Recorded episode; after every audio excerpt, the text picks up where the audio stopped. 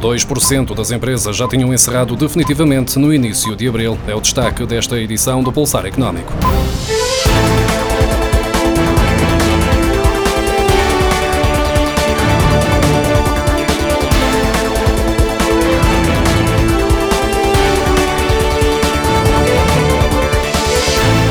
O impacto da pandemia na atividade das empresas portuguesas já é bastante visível, de acordo com os primeiros resultados do inquérito preparado pelo Instituto Nacional de Estatística e pelo Banco de Portugal para acompanhar esta crise. De acordo com o documento divulgado esta terça-feira, 2% das empresas já tinham encerrado definitivamente no início deste mês de abril.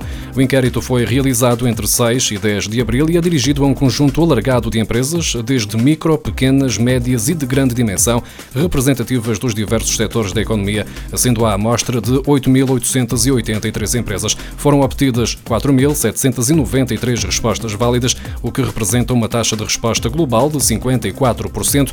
Em termos gerais, 82% das empresas mantêm-se em funcionamento, mesmo que parcialmente, 16% estão encerradas temporariamente e 2% encerraram definitivamente porque não resistiram à paragem. Sem surpresas, o alojamento e a restauração é o setor que apresenta o maior impacto decorrente da pandemia, com 55% das empresas encerradas temporariamente temporariamente e 7% definitivamente. Das que estão em funcionamento ou temporariamente encerradas, 37% registaram uma redução do volume de negócios superior a 50%.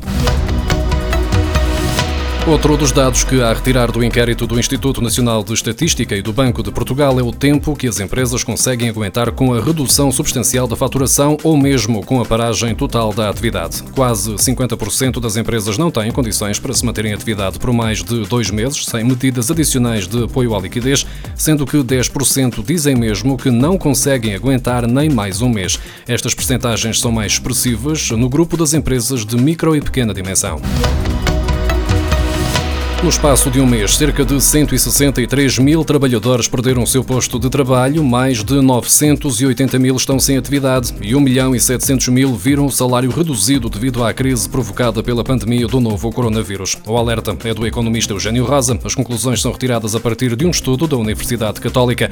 O inquérito, que tem uma amostra aleatória de 1.700 inquiridos e que foi realizado entre 6 e 9 de abril, mostra que 4% dos trabalhadores já perderam o emprego, tomando Tendo como base o número de trabalhadores por conta de outra em dezembro de 2019, mais precisamente 4 milhões e 83 mil, é fácil de concluir que já foram despedidos 163 mil trabalhadores devido à crise, e isto apenas no mês, como aponta Eugênio Rosa no seu site. Quanto ao layoff, o inquérito conclui que na primeira semana deste mês já 13% dos trabalhadores estavam neste regime, o que corresponde a cerca de 530 mil trabalhadores produção automóvel em Portugal caiu 46,1% em março, quando comparada com o mesmo mês de 2019, uma quebra que resulta do impacto económico da pandemia do novo coronavírus. Os dados da Associação Automóvel de Portugal mostram que em março ainda foram produzidos 17.096 automóveis ligeiros e pesados. Entre as fábricas que suspenderam a atividade em março está a Volkswagen Auto Europa, em Palmela, a PSA em Mangualde, a Renault Cássia em Aveiro e a Mitsubishi Fuso no Tramagal. Desta forma, a produção de ligeiros de passageiros fixou-se em 13.686 unidades em março, menos 47,1% do que no mesmo período do ano passado, enquanto a produção de comerciais ligeiros recuou 39,3% para 3.203 unidades. Foram ainda fabricados 207 veículos pesados, menos 61,1% do que em março de 2019, de acordo com os dados da ACAP. Mais de uma em cada 100 empresas na União Europeia são controladas por entidades estrangeiras. Ainda assim, o peso destas empresas na criação de valor é bem maior, uma vez que representam 26% do valor acrescentado que é gerado no espaço da Comunidade Europeia.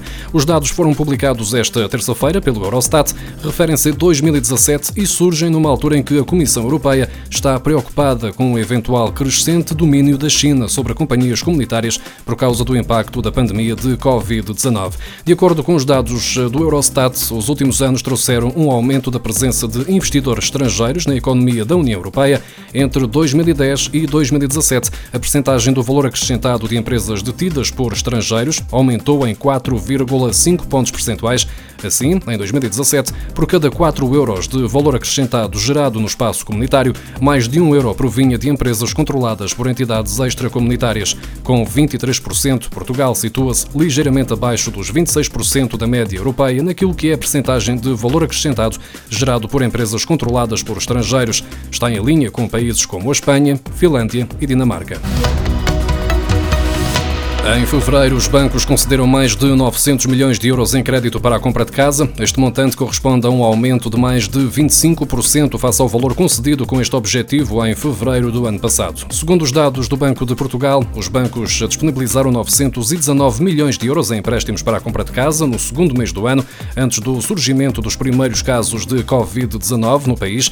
Este valor corresponde a um alívio face aos 977 milhões de euros concedidos no primeiro mês do ano, mas quando comparado com os 733 milhões de euros disponibilizados em fevereiro de 2019, representa um crescimento de 25%, mantendo-se próximo da fasquia dos mil milhões de euros mensais. Será ainda necessário recuar até 2008 para assistir a um valor de concessão tão elevado no mês de fevereiro, ocasião em que foram disponibilizados 1.345 milhões de euros em crédito à habitação.